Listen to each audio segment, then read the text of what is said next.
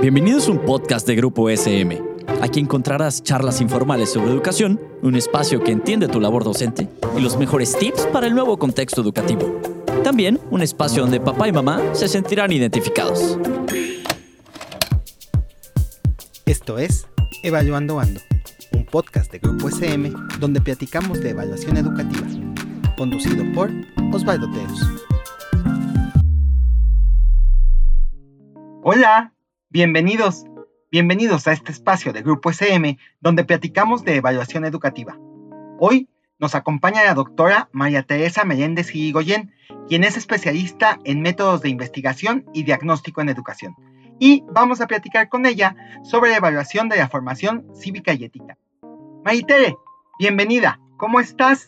Hola Osvaldo, muy bien, gracias. Contenta de estar contigo y con todo el público que te sigue. Pues muchas gracias por haber aceptado platicar con nosotros, Maite. Y bueno, vamos a entrar un poco en materia. Me gustaría empezar por preguntarte, ¿cuál es la diferencia entre evaluar formación cívica y ética contra evaluar en otras asignaturas? Una de las mm, diferencias que yo apuntaría es que por la naturaleza o por los contenidos que abordamos en formación cívica y ética, debemos eh, procurar una evaluación cualitativa ¿no?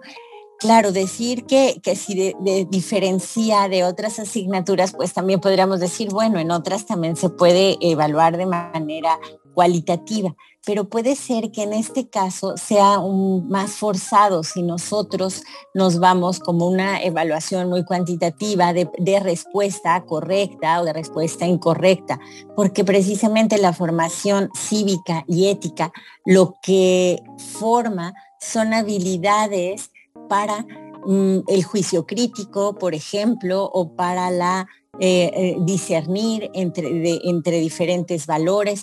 Entonces, nosotros, al hacerlo de manera eh, muy cualitativa o esperando una respuesta correcta o incorrecta, cerramos las posibilidades de que el alumno pueda reflexionar o posicionarse de una manera distinta. Y me gusta mucho tu pregunta porque recientemente yo sigo viendo ¿no? exámenes de formación cívica y ética con, con la búsqueda de una respuesta eh, única, ¿no? de exámenes de memorización. Entonces, es precisamente el contenido de esta asignatura lo que nos permite de una mejor manera atrevernos a hacer una evaluación cualitativa y sobre todo formativa, porque en el error o en la discusión de una respuesta es precisamente lo que nos da ese, esa práctica de la argumentación y del posicionamiento sobre cuestiones que pueden pues, ser eh, éticamente más eh, precisas que, que otras acciones. Entonces yo creo que esto sería pues cuidar esta parte o atrevernos. Yo, yo me, ahora sí que me atrevería a invitar a los maestros a, decir, no voy a, caer en esa forma pues tradicional de, de, evaluar y con esta asignatura me voy a atrever a hacerlo de manera distinta, aventurarme a escuchar las argumentaciones de mis estudiantes y orientarlos en ese sentido.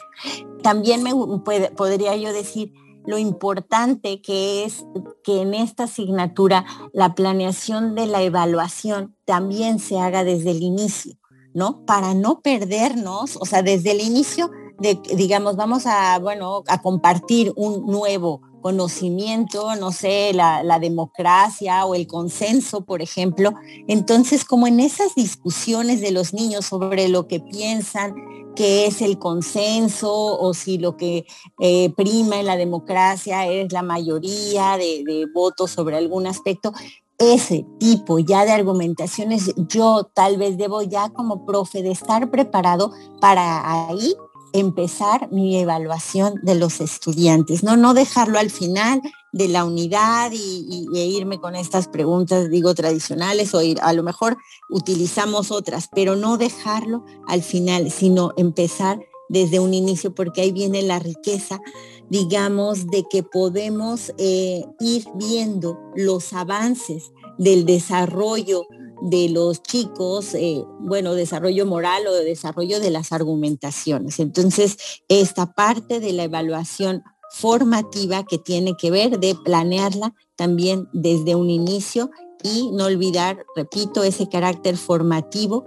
que, que nos puede dar esa, esa discusión de nuestros alumnos. Digamos que hay que rescatar dos puntos. Primero, en formación cívica y ética, creo que no, es no se trata tanto de tener una respuesta correcta o no, sino más bien de cómo usamos las capacidades que tenemos, pensamiento crítico, todo esto que mencionas muy bien, para dar solución o para tomar una postura ante, ante un conflicto o un dilema, ¿no? Yo creo que esa sería como la primera. Y la segunda que es pues una, una recomendación que hacemos generalmente aquí, que es planea tu evaluación, ¿no? Eh, eh, considera justo estos momentos donde puedes recopilar evidencia que te diga si esos procesos que estás buscando que se presenten están presentes. Y ya para ir cerrando este espacio, para ir cerrando nuestras preguntas, te preguntaría qué, qué recomendaríamos o qué recomendaciones tienes para que nuestros maestros mejoren la forma en que realizan su evaluación en formación cívica y ética.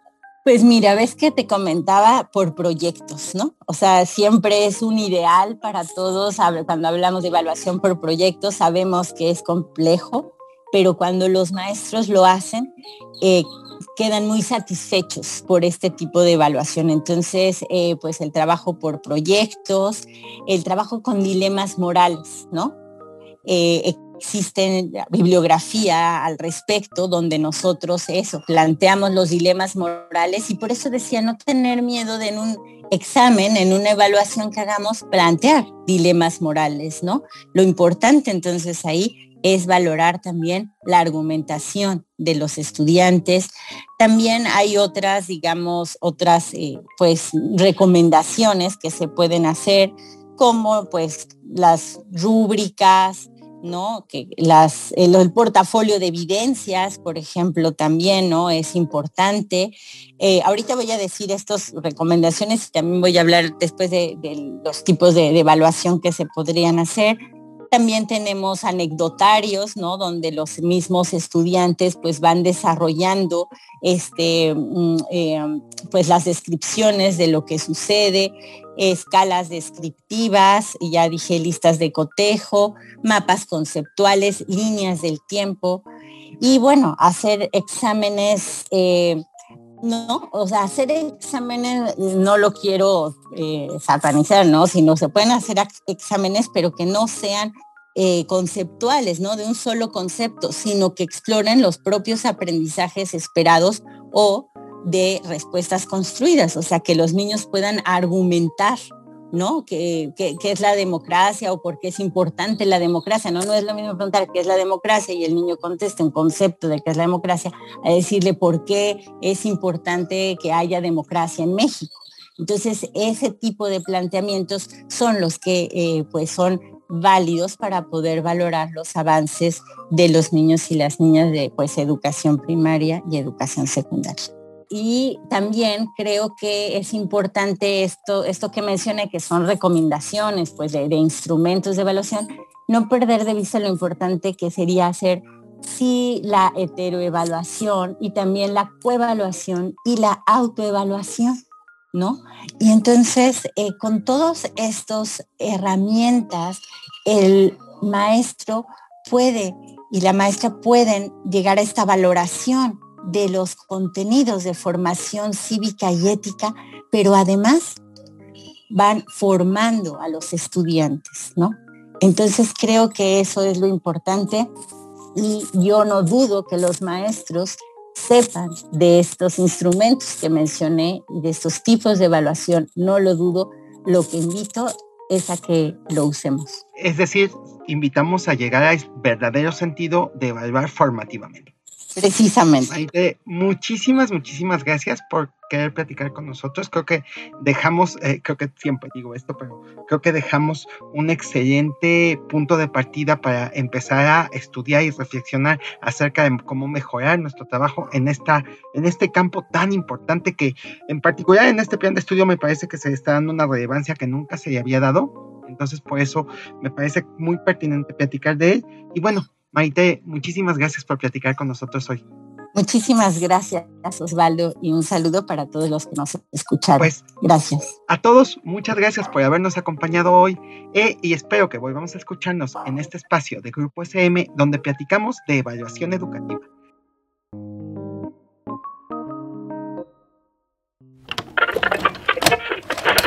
Esto fue un podcast producido por Grupo SM. No olvides suscribirte al programa para que no te pierdas ninguno de los episodios. Síguenos en nuestras redes sociales y nos vemos en la siguiente ocasión.